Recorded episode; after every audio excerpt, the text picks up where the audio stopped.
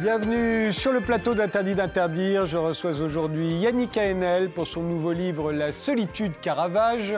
Je reçois Marie Descourtieux, responsable des actions culturelles de l'Institut du monde arabe pour euh, Arabopholis, le nouveau festival de musique de Lima, qui aura lieu du 1er au 10 mars. Et Rachid Abdelhamid, qui est à l'origine du projet Electrostine, qui en est l'invité vedette, c'est de l'électro-palestinienne. Et enfin, Melissa D'Acosta pour son premier roman, Tout le bleu du ciel. Mais commençons par le style de notre époque, vu par nos invités. Vous nous avez apporté des images. Euh, Melissa D'Acosta, on va regarder tout de suite la vôtre. Nous dire pourquoi vous avez choisi celle-ci. La voilà, c'est un montage, hein, il y en a deux. Oui, euh, en fait, je voulais représenter deux courants de fond qui coexistent euh, étrangement dans notre société actuellement, qui sont complètement opposés et pourtant qui arrivent à coexister. Euh. L'un, c'est la surconsommation. On a la, voilà, la, surconsommation. Mais alors les autres, c'est quoi?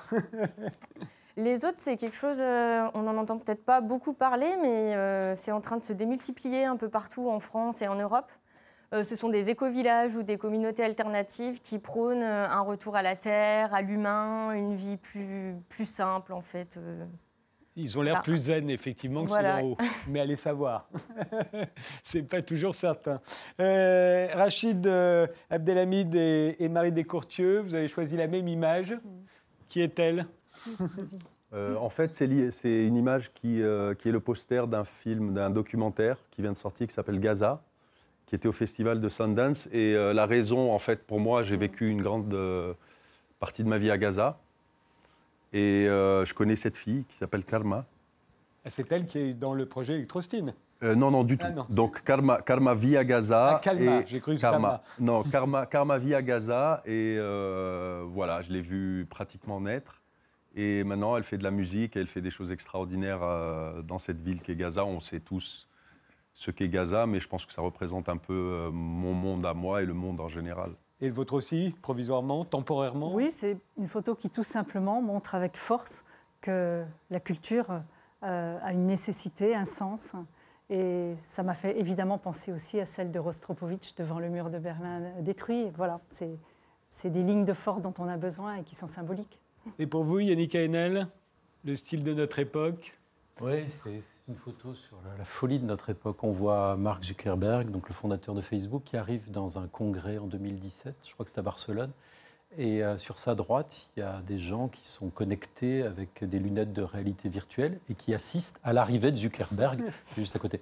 Et euh, moi, quand je vois ça, je pense à la caverne de Platon. Vous savez, ces gens qui sont enchaînés, qui n'ont pas accès à la lumière, qui sont dans la caverne, et ils voient quelque chose, mais c'est l'ombre des objets. Euh, et, voilà ce qui se passe avec la réalité virtuelle dans son cauchemar éventuel. Il n'y a pas que la dimension cauchemardesque, mais dans son cauchemar éventuel, il y a l'idée qu'on va être maintenu dans la caverne. La connexion, c'est ce qui nous maintient dans la caverne. On peut, cela dit, pour les excuser, penser qu'il faut une expérience, tout simplement, et que comme tout le monde n'est pas encore habitué à la réalité virtuelle... Moi, je, regarde, j'essaye de comprendre ce que je vois. Mais c'est vrai que cette photo euh, euh, peut être... Euh, et lui, là, il a l'air d'un filou, comme ça, qui, la décontraction du déconnecté, mais en fait, c'est pas pire que celui qui va régner sur les connectés. Eh bien, commençons tout de suite.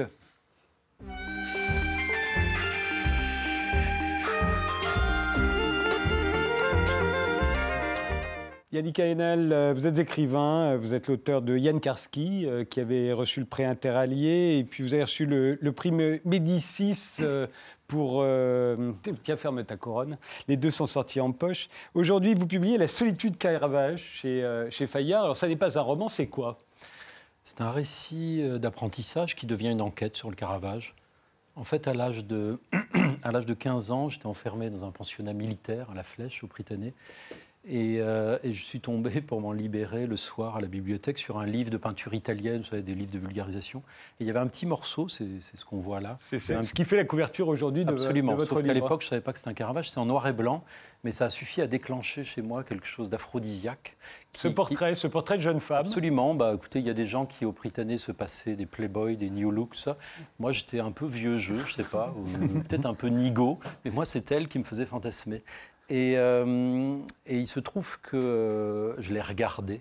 Mais en plus, assidûment pendant Assidûment, voilà les détails. Euh, vous êtes devenu quasiment un fétichiste de ce portrait. Les, nœuds de son, de son corsage, la perle à l'oreille. Le froncement du sourcil qui correspond au froncement de son corsage. Absolument. La perle avec du velours noir en forme de papillon. Mais je crois que l'érotisme, c'est lié aux détails, non? Aux étincelles sensuelles. Euh, voilà, je on appelle ça du fétichisme. Oh, je sais pas, l'érotisme, on dit. Mais euh, alors ce tableau, vraiment, vous en vous, vous la regardez euh, euh, pratiquement jusqu'à la sortie du Britannique. Bah, pendant longtemps, je n'avais qu'elle, en fait. Et, Et, puis 15 ans plus tard 15 ans plus tard, je découvre... Italie, je ne savais pas que c'était un Caravage. Je suis aux vacances de Pâques, touriste, au Palazzo Barberini, et je découvre euh, le tableau. Le tableau qu'on va voir tout de suite. En vrai, et je vois ce qu'elle a au bout des mains, au bout des bras. Voilà. Donc je, je comprends tout de suite euh, à quel point ma nigauderie était extrême, à savoir que au bout du désir, il y a peut-être la mort, et il y a sûrement la mise à mort de celui qui désire, et donc ce jour-là, je comprends que peut-être elle est en train de trancher la tête de quelqu'un qui pourrait être moi. Euh, c'est d'ailleurs la jeune femme avec qui vous êtes, d'après ce que vous racontez dans le livre, qui lui ressemble un peu et qui tout à coup, en voyant ce tableau, vous lui aviez parlé de cette jeune femme Bien qui sûr, vous quand vous aviez 15 ans, mais elle ne l'avait jamais vue. Et tout à coup, elle se rend compte qu'elle lui ressemble un peu. et elle me, elle me, quitte sur le champ. Oui.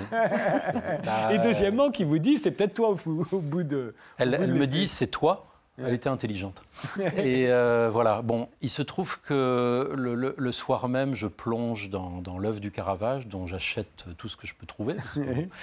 et euh, je deviens un amateur euh, fou de peinture.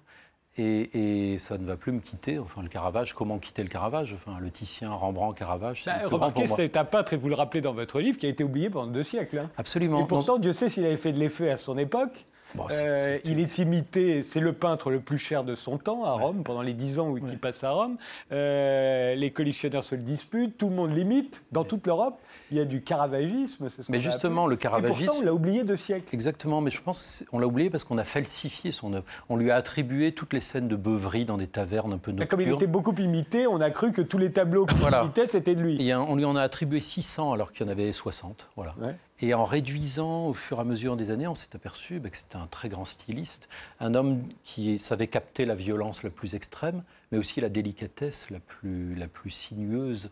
Et euh, je pense que cet aventurier euh, qui est mort à 39 ans, qui a tué quelqu'un en duel, qui a tué d'ailleurs, on, le découvre récemment, euh, qui a tué le proxénète de, cette jeune femme, enfin, le, le modèle, de modèle. de modèle. En tout cas, c'est la thèse qu'on a aujourd'hui, parce que ça peut changer. Il y a eu beaucoup de thèses sur Caravage qui ont beaucoup évolué. C'est aussi la mienne, je vous le dis comme ça. Oui, oui. Mais alors, il y a, euh, dans, vous racontez sa vie, donc vous épousez un certain nombre de thèses euh, euh dans, oui, dans, c'est un, livre d'écrivain, hein. je n'ai pas, pas de compétences d'historien de l'art. Oui, c'est pas une biographie, mais... Euh, oui, mais à force de regarder des tableaux de manière passionnée tout le temps, moi, moi je pense qu'on passe pas assez de temps devant les tableaux.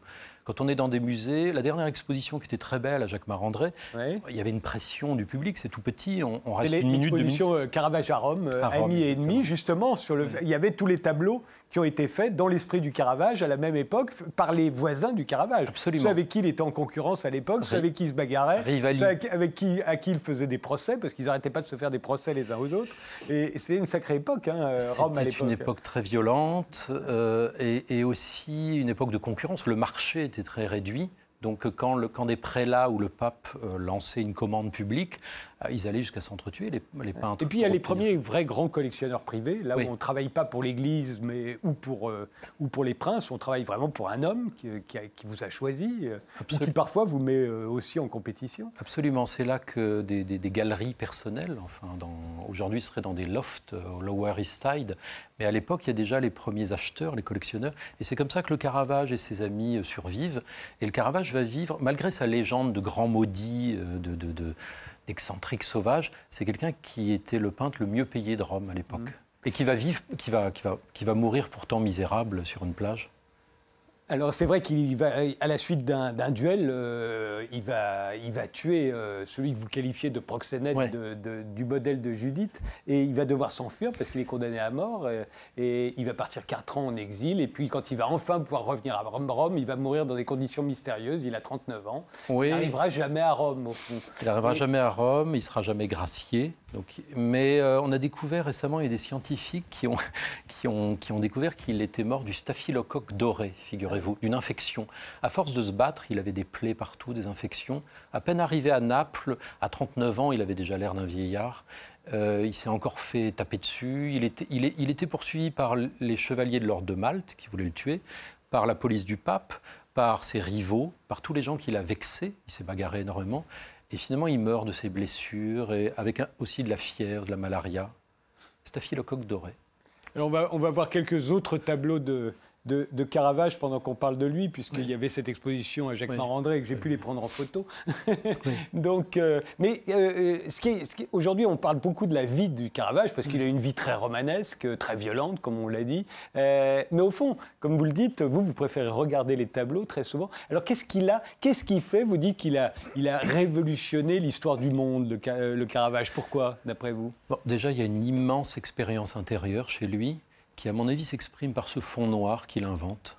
Euh, il fait surgir des figures peintes comme jamais on les a vues. Moi, j'ai jamais vu le Christ comme ça, avec ce, torse dingue. Enfin, si, je sais pas, on pourrait se mettre à croire au fond si on ne croit pas euh, en regardant du Caravage.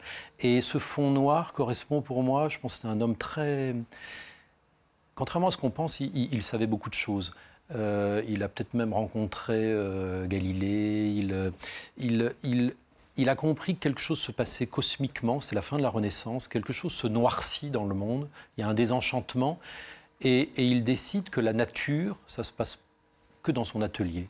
Et, voilà, les, figures sortent sur fond noir. C'est le premier à, mettre aussi, c'est sa deuxième grande révolution, à mettre des gens du peuple dans, euh, ce, Baptiste qu'on voit là. C'est un, jeune peintre qui était son assistant.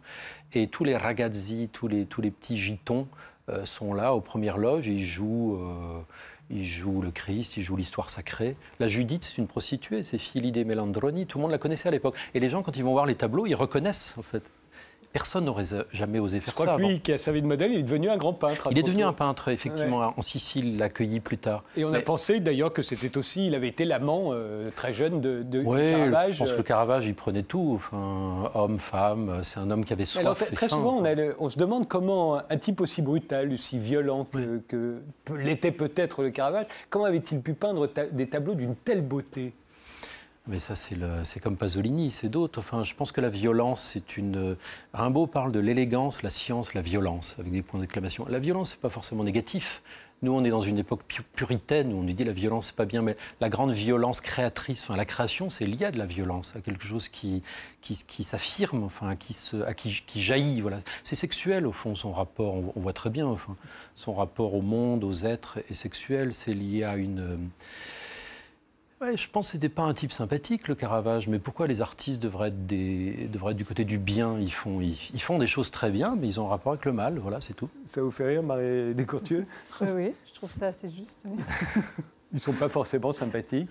Pas forcément. Pas forcément. C'est pas une obligation non plus. Hein. On voit un Christ du Caravage. Alors ça aussi, c'est typique du Caravage à l'époque. On est euh, à peu près en 1600, on va dire. Hein. Il est mort la même année qu'Henri IV. Il est contemporain de, Cervantes, il est contemporain de Shakespeare, de Monteverdi. de Montaigne. Voilà, il meurt la même année qu'Henri IV. Tout ça, c'est pour situer. Et quand il peint des scènes religieuses comme celle-ci, au fond, il est peint dans des tavernes. Et si on ne reconnaissait pas le Christ au fond, on n'aurait aucune idée de la scène qu'il est en train de peindre. Tellement ça s'inscrit dans la vie quotidienne de, l'Italie, euh, de la, fin du, du, XVIe ou du début du XVIIe. Voilà la grande révolution, c'est celle du point de vue. Qu'est-ce qu'on regarde?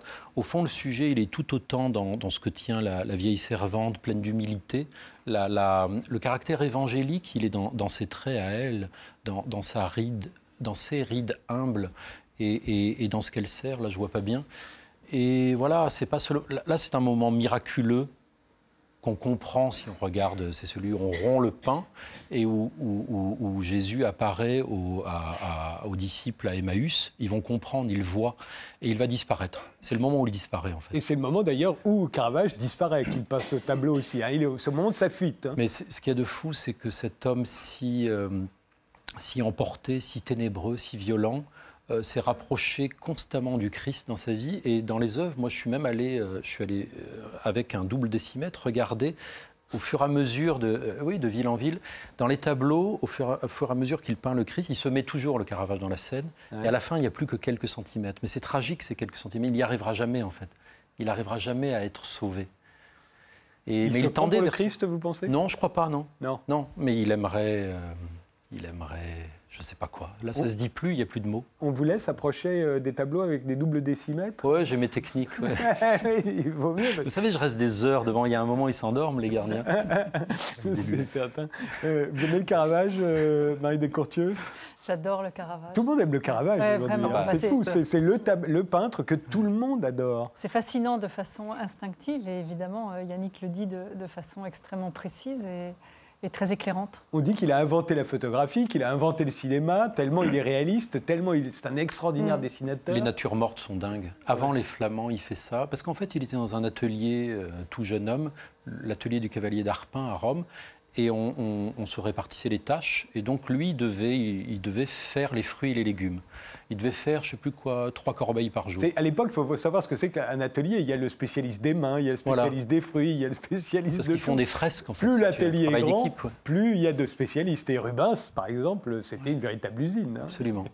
Et le c'est Caravage faisait ça. ouais. Mélissa d'Acosta, vous connaissez euh, le Caravage Euh, pas vraiment, mais. Non. Enfin, si je les connais sans connaître, mais oui, j'ai déjà vu les tableaux. Rachid euh, de- Oui, oui. Moi, j'ai fait mes études en Italie, à Florence, d'architecture. Donc oui, j'ai vu quelques tableaux euh, en live. Aujourd'hui, euh, le Caravage euh, est- est- fascine absolument tout le monde, y compris par sa sensualité. euh, qui transparaît dans absolument tous ces tableaux. Vous êtes d'ailleurs d'accord, vous dites que tous ces tableaux sont des déclarations sexuelles, en tout cas les premiers. Oui, c'est-à-dire que les premiers, c'est des portraits, souvent des autoportraits qu'il fait avec un miroir, avec les moyens du bord, ou euh, ses copains de la rue. Je pense, à force de les regarder, je me dis que c'est aussi une déclaration dans une déclaration, comment dire, une manière de dire j'arrive, c'est moi.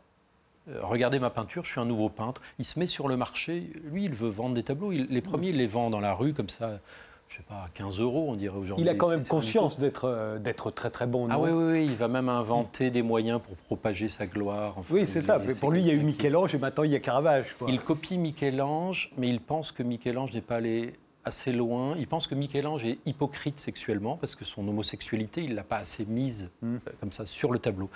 Et il va Et reprendre. pourtant, car- quand il peint une femme, Michel-Ange, c'est un, homme qui a servi de modèle Bah la oui, plupart du oui, temps et oui. à qui il rajoute des seins. Bah oui.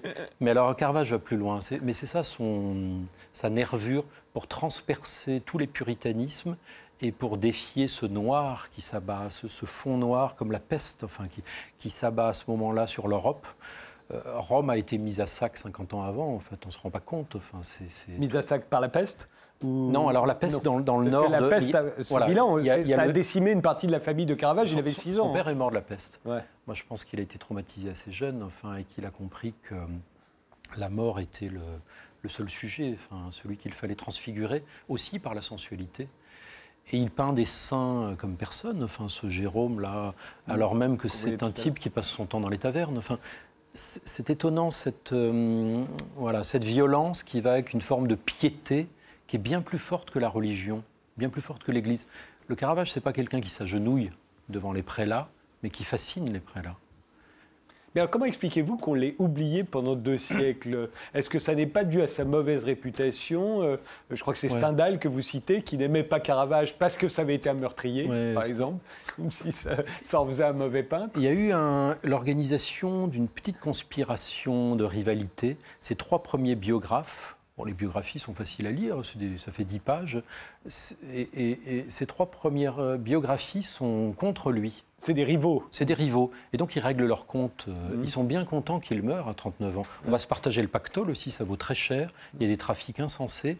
Et on va lui attribuer de manière hâtive plein de choses, aussi en connaissance de cause, de, de très mauvais tableaux.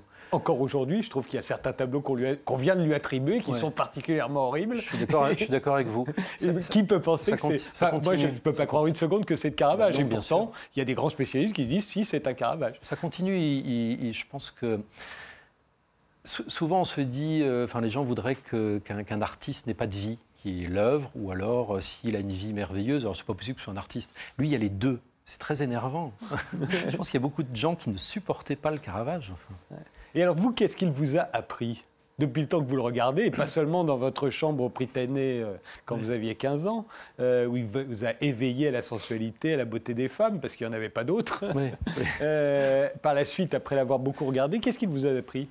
Alors moi, je dois dire que euh, je ne lisais pas les évangiles avant, les textes religieux, les mystiques. Et euh, ça date pas d'hier, hein, mais, mais à force de regarder les tableaux, et le Titien aussi, et Rembrandt, je suis entré dans quelque chose comme ça, de mystique, de...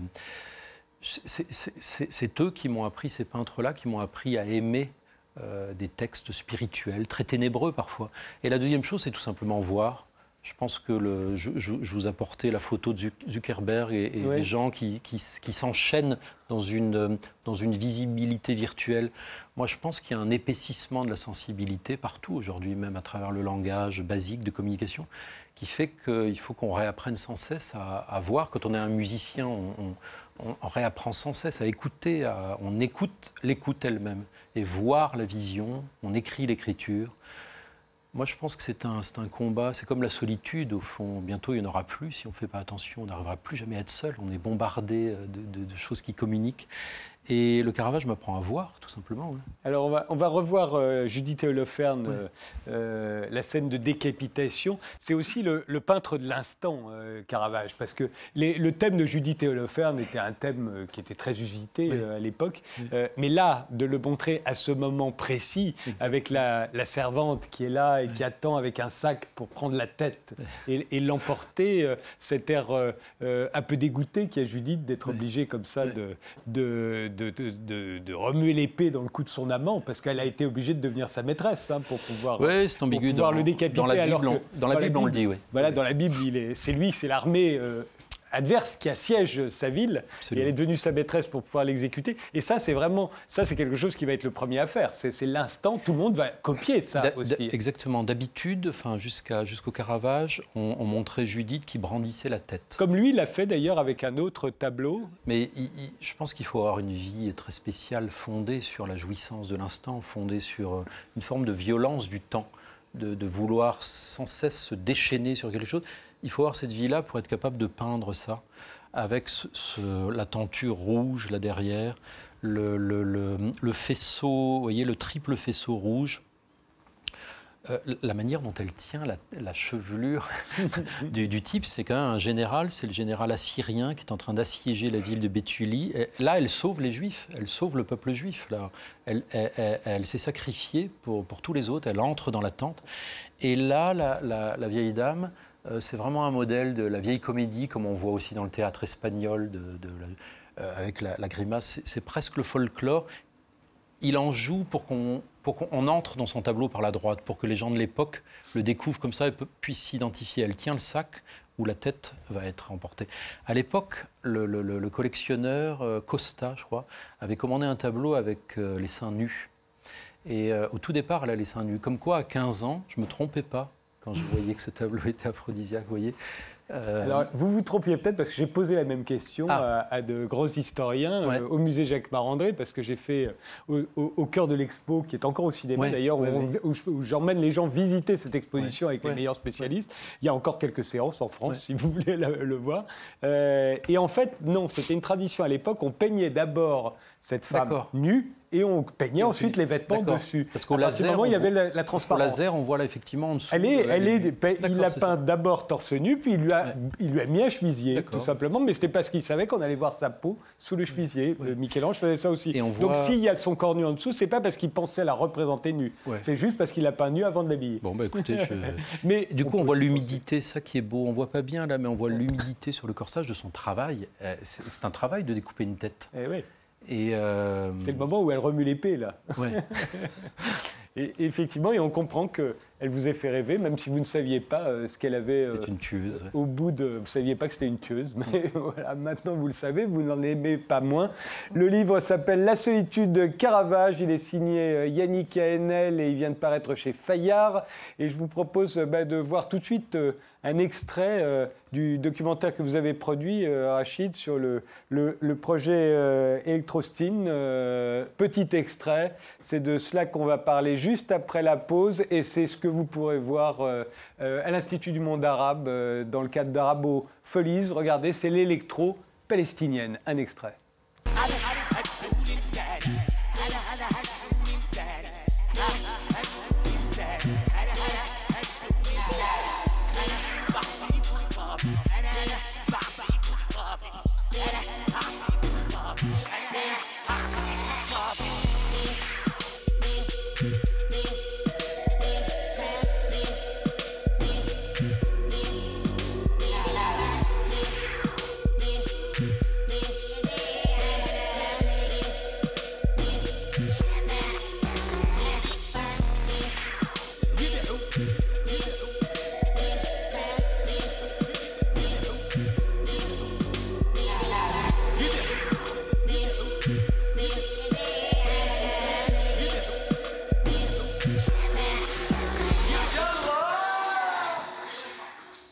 Images prises à Ramallah, en Cisjordanie. Euh, ils seront vendredi soir euh, à l'Institut du monde arabe. Euh, on en parle juste après la pause.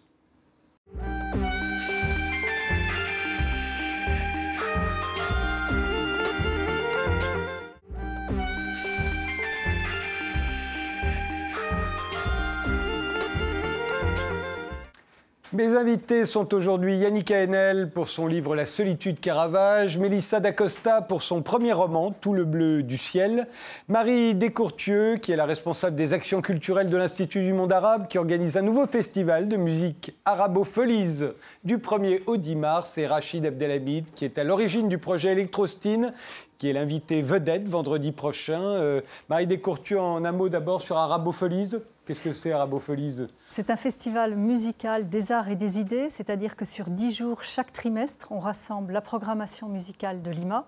Et sur dix jours à Lima, il se passe beaucoup d'autres choses que, que, la musique. Donc ça va avoir lieu trois fois par an, hein, trois tous les quatre mois. An. En mars, toujours autour de la journée de la femme, en juin et en octobre. Voilà.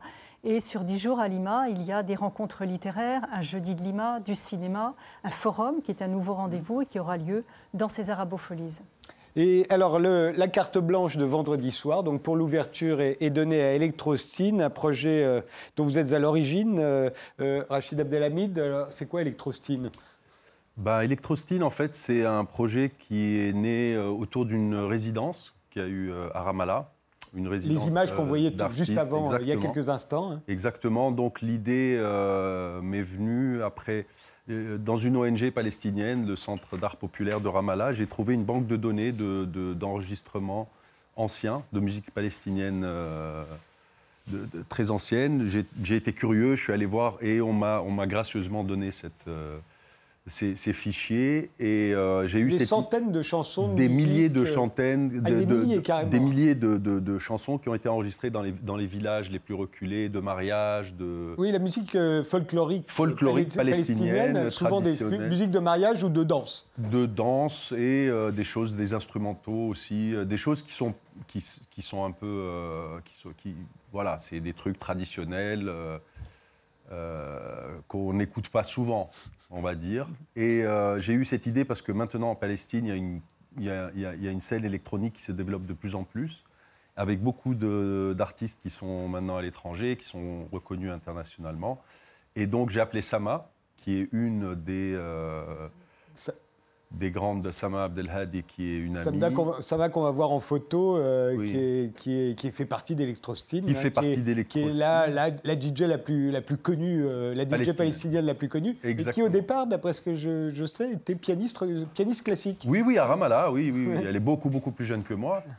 Donc on s'est rencontrés, on a travaillé ensemble sur ce projet et euh, donc elle s'est occupée de la partie un peu artistique. Moi, je suis allé chercher les sous pour faire ce Mhm. projet, euh, notamment le Centre culturel français, le con- consulat français de Jérusalem, euh, les Norvégiens et une, euh, une grosse euh, fondation palestinienne, Qatan, qui nous ont donné les sous pour pouvoir faire ce projet. Et donc, on a organisé, une, on a convoqué huit euh, producteurs de musique électronique palestinienne qui viennent d'un peu partout. Il y a des gens qui sont de Haïfa, il y a des gens qui sont de Jérusalem, de Ramallah. Et euh, tout le monde s'est retrouvé, en fait, parce qu'il faut savoir que les gens de Haïfa, ils sont en Israël, mais ils sont palestiniens quand même. Donc, euh, les gens de Ramallah ne peuvent pas aller retrouver ces gens-là, ou avec beaucoup de difficultés.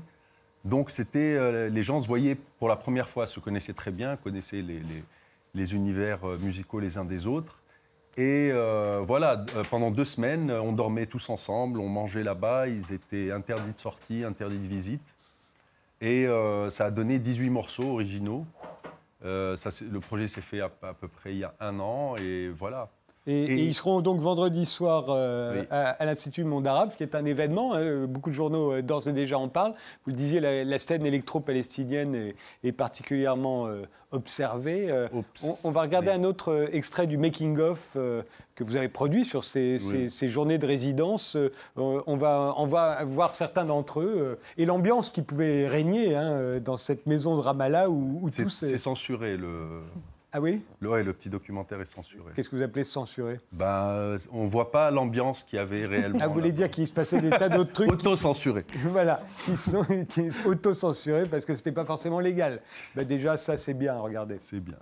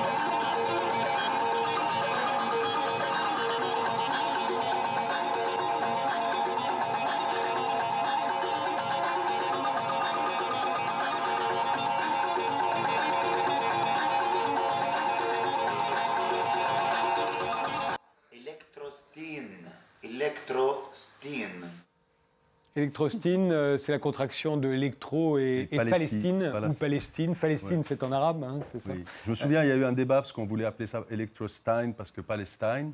Et un, des artistes a dit non, non, ils n'ont qu'à dire comme on dit nous. Palestine, donc Electrostine. Alors, le thème de ce, premier festival arabophonie, c'est résistance. C'est résistance. Et, j'ai l'impression qu'on invite les Palestiniens que quand il y a un thème résistance. Non, nous, on invite les Palestiniens tout le temps à l'Institut du monde arabe, dans tous les domaines euh, artistiques. Non, non. Mais euh, c'est vrai que ça nous semblait, autour de la journée de la femme, un thème assez voilà, transversal, encore une fois. Il faut dire que cette, euh, cette électrostine va se produire dans le cadre d'une nuit, quasiment, hein, puisque ça commence à 21h30. C'est vendredi, prochain. Hein. Jusqu'à 5h du matin. C'est le lancement qui va durer jusqu'au 10 euh, mars. Mais les, les, nuits d'Arabic Sound System durent jusqu'à 5h du matin et Electrostine se glisse dans ces nuits. Et il n'y aura pas qu'Electrostine les autres jours Non, bien sûr. Il y a une flûtiste syrienne Naïsam Jalal absolument magnifique avec un rappeur euh, palestinien Osloub, c'est samedi prochain, samedi 2. Et puis une chanteuse kurde Aïnour, ça veut dire une voix de lune, euh, qui va venir chanter le 9 mars. Et bien sûr Souad Massi que je ne présente pas, le jour J de la journée de, de, la femme. Et le dernier jour, ce sera un Palestinien encore pour terminer, euh, Faraj Suleiman, qui est un pianiste absolument merveilleux sensible à la musique arabe euh, Oui, et surtout sensible à ce que disait Rachid, à savoir que, que pour Electrostine, il s'agit aussi d'exhumer des chants traditionnels mhm. et, de, et de, de, combiner ça, de repenser ça, de revivre ça. le remixer avec de la techno, avec, euh, électronique C'est ça l'art, en fait. C'est aller dans l'avenir et dans le passé en même temps, non? Je sais pas. Je, je D'ailleurs, dis, le projet s'appelait comme ça au début, when, euh, quand le passé Ah, rencontre ben voilà. l'avenir, ce, qui est- ah, voilà. ce qui était pour avoir des sous, hein, parce qu'il faut... Ouais, à la fin, c'est euh, l'objectif de tout ça, c'est de faire la grosse fête. D'ailleurs, merci au, À l'Institut du monde arabe. du monde arabe qui nous invite et qui me donne cette opportunité incroyable. C'est le couronnement de, de tout ça. Mais tout ça, c'est pour ça, finalement. Ensuite, si ça fait du bien à tout le monde et si ça donne une belle image, l'image que nous, on veut donner de la Palestine, de ces gens qui Bien dansent sûr. Et qui aiment et qui, euh, qui font la fête, parce qu'on est ça aussi. Euh, Et plus voilà, tant particulièrement de la Cisjordanie, qui a une encore plus mauvaise image que. Gaza, Cisjordanie, Palestine en général. C'est-à-dire que les gens ont une image euh, que moi, je ne retrouve pas. Mm. Que voilà, moi, je vis là-bas et euh, on s'amuse. euh, voilà, j'habite dans une belle maison. Moi, je suis privilégié, mais, mais les gens euh, font exactement la même chose que, et veulent, aspirent à ce que vous voulez, euh, l'amour, la musique. Et, Mélissa d'Acosta, euh, vous êtes encore jeune, vous êtes 27-28 ans, vous êtes la génération de l'électro, vous écoutez de l'électro ou- Moi, pas tellement, mais j'ai beaucoup d'amis autour de moi qui en écoutent, oui. Ouais. Mais Et oui. Comment, comment les Palestiniens sont arrivés à l'électro? Parce que dans les années 90-2000, ils étaient plutôt hip-hop. C'est le rap, la musique contestataire. Ben, Il y en a, il y en a beaucoup aussi. D'ailleurs, il y a dans un important. des participants a fait de, c'est un, un rappeur euh, Naz, euh, qui était avec nous et, et est un rappeur aussi. Euh, mais je crois qu'il y a un grand mouvement qui est né de, de- avec Sama Ramallah et avec des gens de Haïfa, qui, où il y a beaucoup de Palestiniens. Alors Haïfa, il faut savoir que c'est le, le quartier arabe de Tel Aviv, enfin c'est la ville arabe à côté de, de de- on Tel va Aviv. dire ça comme ça. Et, et comment font les Palestiniens Alors évidemment, il y a beaucoup d'Arabes israéliens qui, qui Oui, sont oui, oui, à Haïfa, mais euh, les autres, comment font-ils? Ils, ils franchissent Pour y le aller, ben, il y en a qui vont illégalement. Je l'ai fait. euh, Parce que c'est en train de devenir le haut lieu, presque C'est plus, le haut lieu. c'est plus couru que Tel Aviv. Oui, oui, oui, pourtant oui. la ville branchée euh, Exactement. israélienne. Exactement, exactement. Donc il y a une grosse euh, scène à Haïfa et, et ils viennent souvent faire des choses à Ramallah. Et là, Ramallah, oui, il y a des fêtes euh, toutes les semaines quasiment, des, des- des grosses fêtes d'électro, de, de rap, de choses comme ça. Et en fait, moi, l'idée derrière tout ça, c'est que les artistes palestiniens commençaient à s'exporter de plus en plus, et il y en avait peu qui avaient une identité. C'est-à-dire qui jouaient la la les choses qu'on pouvait retrouver à Berlin ou à Londres ou à Paris.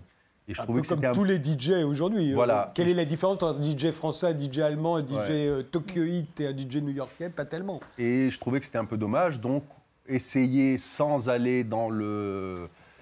euh, dans- sans aller euh, jusqu'à aller faire de la musique un peu commerciale ou euh, arabisante, de s'approprier notre propre patrimoine et présenter quelque chose qui nous représente un peu plus.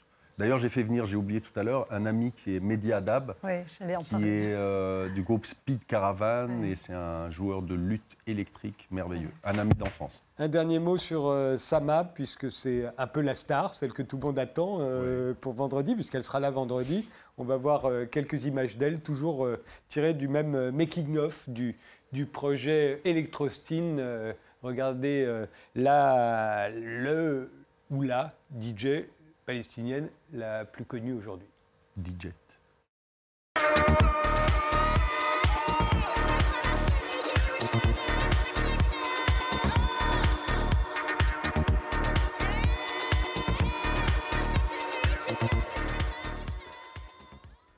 C'est euh, c'est en pensant à elle euh, que vous êtes euh, dit qu'il fallait les, les adjoindre à cette programmation autour de la, la journée de la femme, alors C'est pas en pensant à Sama particulièrement, mais évidemment qu'elle était la, la bienvenue. C'est vrai que ce, ce premier Arabofolie s'inscrit autour de la journée de la femme qui est le 8 mars, et que pour ce 8 mars qu'on finira avec Swan Massy, euh, on va faire un rendez-vous qui s'appelle le Forum, les forums de Lima qu'on lance également, et où on invite la société civile du monde arabe, c'est-à-dire des jeunes femmes de différents pays, Libye, Algérie, euh, Liban, pour montrer ce qui nous rassemble, plus que ce qui nous divise, et pour aller aussi contre des idées préconçues, même si les contextes géopolitiques, évidemment, ne sont pas les mêmes, mais les luttes et les aspirations sont extrêmement semblables. Voilà, il y a une jeune femme libanaise, par exemple, qui a créé une application contre le harcèlement de rue. Ça s'est pas fait ici à Paris, ça s'est fait à Beyrouth. Et avec ça, ils vont voir les pouvoirs publics en disant, ça leur donne des statistiques aussi. Vous voyez, il y a eu ça, permet bien sûr un échange de communautés et de dire attention à ce carrefour-là, ceci, cela. Mais après, ils vont voir les pouvoirs publics en disant qu'est-ce que vous faites? Donc c'est très intéressant. Elle va venir nous en parler avec d'autres femmes passionnantes et courageuses. Arabopholie, c'est donc euh, le nouveau festival euh, de musique de l'Institut du monde arabe et c'est euh, du 1er au 10 mars. Il se, se renouvellera tous les 4 mois. Et le 1er mars, vendredi, donc c'est la carte blanche à Electrostine.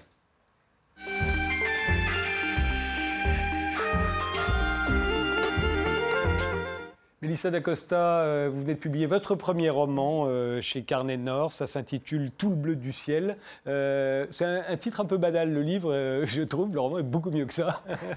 Mais pourquoi avoir choisi un titre aussi un peu passe-partout comme ça? Tout le bleu du ciel, c'est un peu, ça aurait pu s'appeler avec le ciel pour témoin, oui. en fait, bon, il faut avoir lu le livre. Oui, quand on lit le livre, on comprend. Une des mais, symboliques du livre. Avant d'en arriver là.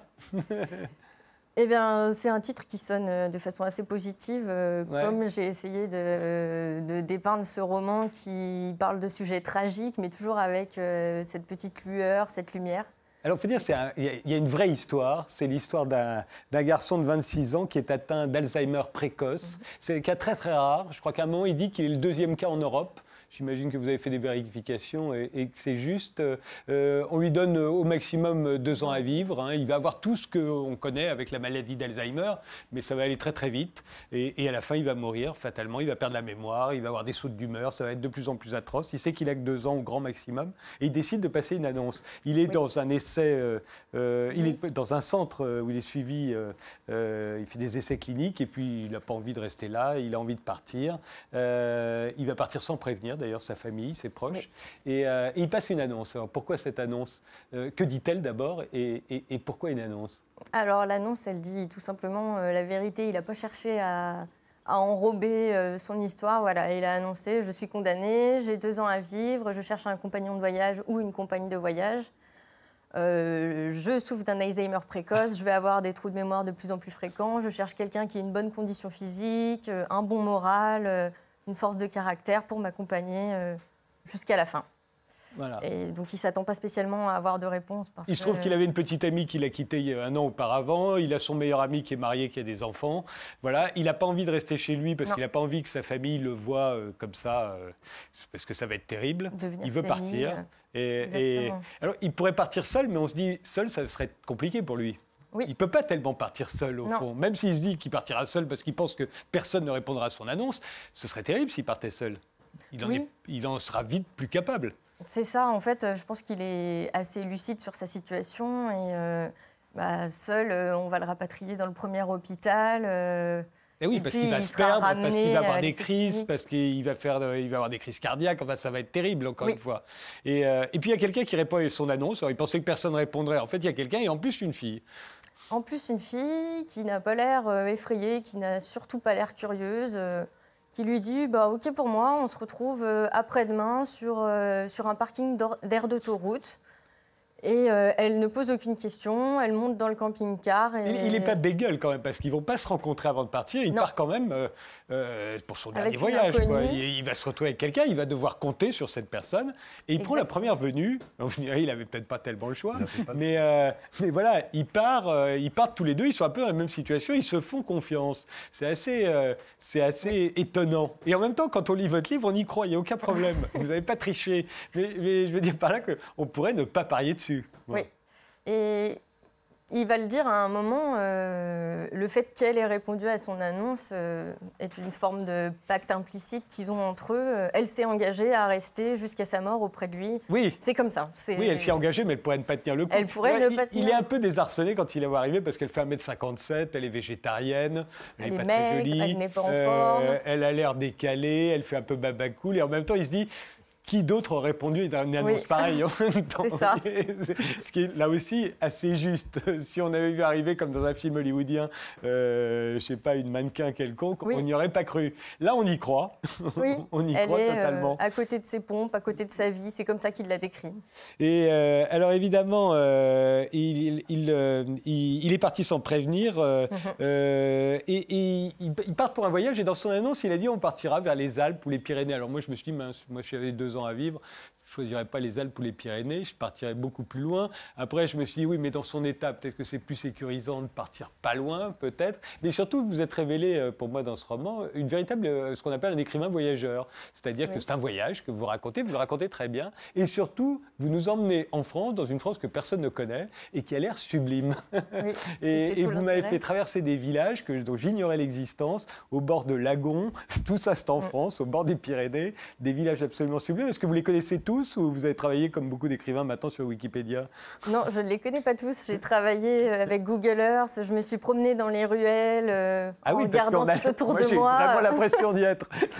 non, non, mais après ça me tenait à cœur de, de, faire en sorte que ce voyage ait lieu en France parce que euh, moi-même j'ai voyagé, je rentre d'une année en Nouvelle-Zélande à l'autre bout du monde. Voilà, on se serait dit que ça aurait été ça le, truc classique, l'exotisme. Là non, c'est exotique mais c'est chez nous. Voilà, je me rends compte que beaucoup de jeunes comme moi partent au bout du monde et ne connaissent pas la France alors qu'on a euh, des villages magnifiques avec des, des villages de pêcheurs incroyables. Des Personne ne connaît les noms alors que tout le monde va s'entasser dans les mêmes endroits. C'est ça. Remarquez, je ne vais pas dire les noms parce que c'est pas la peine qu'ils soient plus nombreux à s'entasser dans non, Non, mais, euh, mais c'est effectivement magnifique. Alors évidemment, lui euh, va se poser la question pourquoi part-elle? Et c'est un des, des, suspects du livre. C'est vrai que si elle a accepté de répondre, si elle a répondu à cette annonce, bien entendu, c'est parce qu'elle est comme elle est, mais aussi parce qu'elle a quelque chose qu'elle fuit. Et en l'occurrence, il y a un homme qui l'appelle. Lui ne sait pas pourquoi, euh, mais elle a l'air de pas lui pardonner, de, lui, de refuser de lui pardonner quelque chose, et c'est certainement ça qu'elle fuit.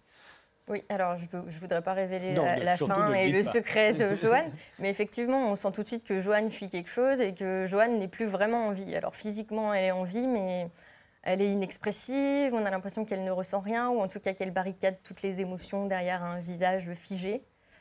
Donc oui, Joanne fuit quelque chose, elle a un lourd passé, un lourd secret, mais ce voyage va aussi lui permettre euh, d'abandonner un petit peu son fardeau, de recommencer à vivre. Alors là aussi où je voudrais vous féliciter personnellement en tant que lecteur, c'est que pour, la pour une fois, on a vu, on voit dans un roman français des gens très simples. Ils voilà, ils sont pas sophistiqués, ils ont des petits jobs. Euh, certains diraient c'est la France d'en bas ou la France périphérique, euh, etc. Non, c'est simplement des gens simples. Euh, et généralement dans les romans, c'est toujours soit des écrivains, comme vous savez ça, Yannick. c'est vrai que les romanciers français aiment parler de romanciers. Voilà, ils parlent d'écrivains, ils parlent de gens qui travaillent dans la mode, ils parlent de tout un monde sophistiqué, parfois qui connaissent pas très bien d'ailleurs. Euh, vous, alors je ne sais pas si vous connaissez tellement bien ces gens-là parce que vous avez travaillé avec, euh, avec Google, mais, mais en tout cas, c'est des gens simples et on y croit et ils sont vraiment là. Euh, et, ils ont des, lu, des livres pas forcément très compliqués, ils font des citations et ils disent pourquoi ils connaissent ces citations-là. et, et c'est assez rare. Cette France, finalement, simple et populaire. Bah, de toute façon, euh, je pense que c'est parce que c'est la France que je connais, moi personnellement.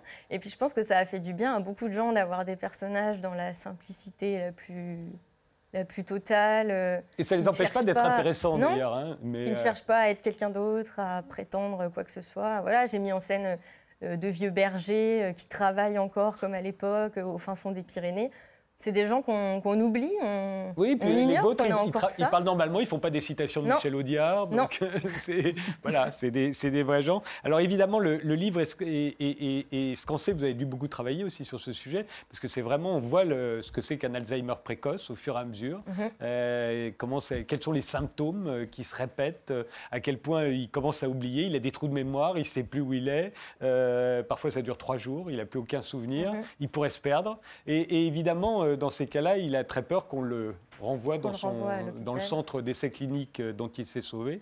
Et euh, il s'aperçoit qu'il n'a pas le droit d'être là, en fait. vu son état, il ne devrait pas être en liberté comme il l'est. Dans Ses parents devraient veiller pour lui. Alors elle va avoir une idée. Oui.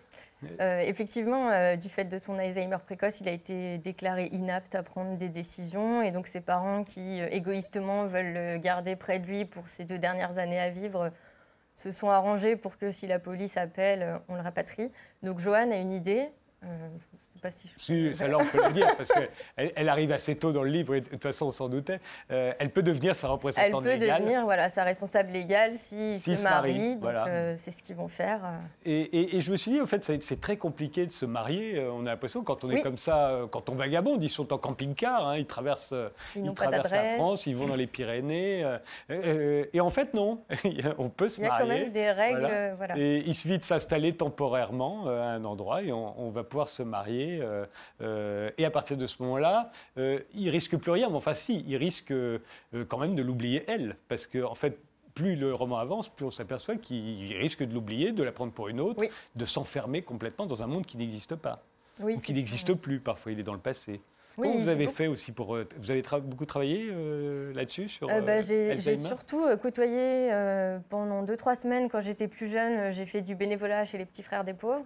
Et j'ai côtoyé pas mal de personnes âgées euh, au quotidien, nuit et jour, pendant 2-3 semaines, euh, qui souffraient d'Alzheimer précoce. Donc, euh, Pourquoi est-ce que ça nous fascine à ce point, la perte de mémoire J'ai l'impression aujourd'hui, parce qu'on la voit énormément dans les films, dans les romans. mm, On est, obsédé par ça. Il y a énormément de films sur des gens atteints d'amnésie. Autrefois, il y en avait un de temps en temps. On soignait ça par la psychanalyse. C'était La maison du docteur Edwards de- de- de- d'Alfred Hitchcock. Maintenant, il y a tellement de films là-dessus. J'ai l'impression que c'est parce que Internet maintenant est une espèce de mémoire collective qui fait que plus rien ne sera jamais oublié. C'est peut-être pour ça qu'on est à ce point hanté par la perte de mémoire. Qu'est-ce qui vous avez, qu'est-ce qui vous attirait là-dedans, Euh, Moi, ce qui m'intéressait dans le fait euh, de voir mon personnage perdre la mémoire, c'était de se dire, bah, finalement, il a deux menaces. Il a la mort physique qui va arriver euh, dans deux ans et qui, euh, de toute façon, attendra tout le monde. Et puis, il y a la, la mort euh, mentale, euh, spirituelle. Il va perdre petit à petit tout ce qu'il est, ce qu'il a été, ce qu'il caractérise. Mais alors, ce qui, est, Son passé, ce qui est- son ce qui est histoire. vachement intéressant dans votre roman, c'est qu'au départ du roman, au fond, il s'en fout un peu de perdre la Oui. mémoire parce qu'il tient à rien. Euh, sa petite amie l'a quitté, voilà, il a un job sans intérêt. euh, il s'en fout. Il est à Euh, moitié en vie au début Oui, du voilà. roman. il- il le fait de quitter la vie n'est pas un drame. Mais Non. au fond, face à cette fille totalement inattendue, il va commencer à aimer la vie. Oui, en fait, elle va, comme vous le disiez tout à l'heure, il s'agit d'apprendre à voir. Et donc, euh, Joanne, par différentes méthodes, elle va le- lui faire tenir un carnet euh, pour qu'il puisse faire un peu d'écriture introspective. Euh, elle va. euh, Enfin, en même temps, ils n'ont pas de coup de foudre l'un pour l'autre. Hein. Ça aurait été une facilité. À coup, ils s'aiment. c'est quoi. Non, pas du tout. Euh, c'est juste tout à coup, ce personnage se révèle assez fascinant. Et elle n'a pas de pouvoir surnaturel. C'est pas une super-héroïne. Mais simplement, elle va lui faire aimer la, la vie, les choses la simples. vie, les choses simples. Elle fait beaucoup de méditation en pleine conscience, donc elle va lui enseigner et lui montrer bah, le bleu du ciel. Mais alors, en même temps, c'est horrible parce qu'il se met à, à avoir envie de Et il se continuer met à aimer vivre. la vie. Et Il- il a plus du tout envie de tout oublier, puisque en fait tout est enchantement. Elle, le fait, elle lui fait traverser des endroits sublimes, euh, elle lui fait vivre des moments merveilleux. Il n'a plus envie de mourir, il n'a plus Oui. envie d'oublier. Oui, et à ce moment-là du roman, c'est sans doute plus difficile pour lui que le moment où il a dû quitter ses proches et toute sa vie, puisqu'il a recommencé à voir et à aimer pour de vrai. C'est quoi la morale de ce roman pour vous, euh, Mélissa da Costa? Euh, la résilience, je pense, par rapport au personnage de Johan et son passé, et puis euh, voilà, la résilience, euh, voir la lumière, toujours rebondir, remonter. Je vous remercie tous les quatre d'avoir participé à cette émission. Tout le bleu du ciel, le premier roman de Mélissa d'Acosta, c'est paru chez Carnet Nord. La solitude Caravage de Yannick Haenel, c'est chez Fayard. Arabopholis, c'est du 1er au 10 mars à l'Institut du monde arabe. Et la carte blanche à Electrostine avec Sama, la, star de l'électro-palestinienne. C'est vendredi soir en ouverture. Merci de nous avoir suivis et rendez-vous au prochain numéro.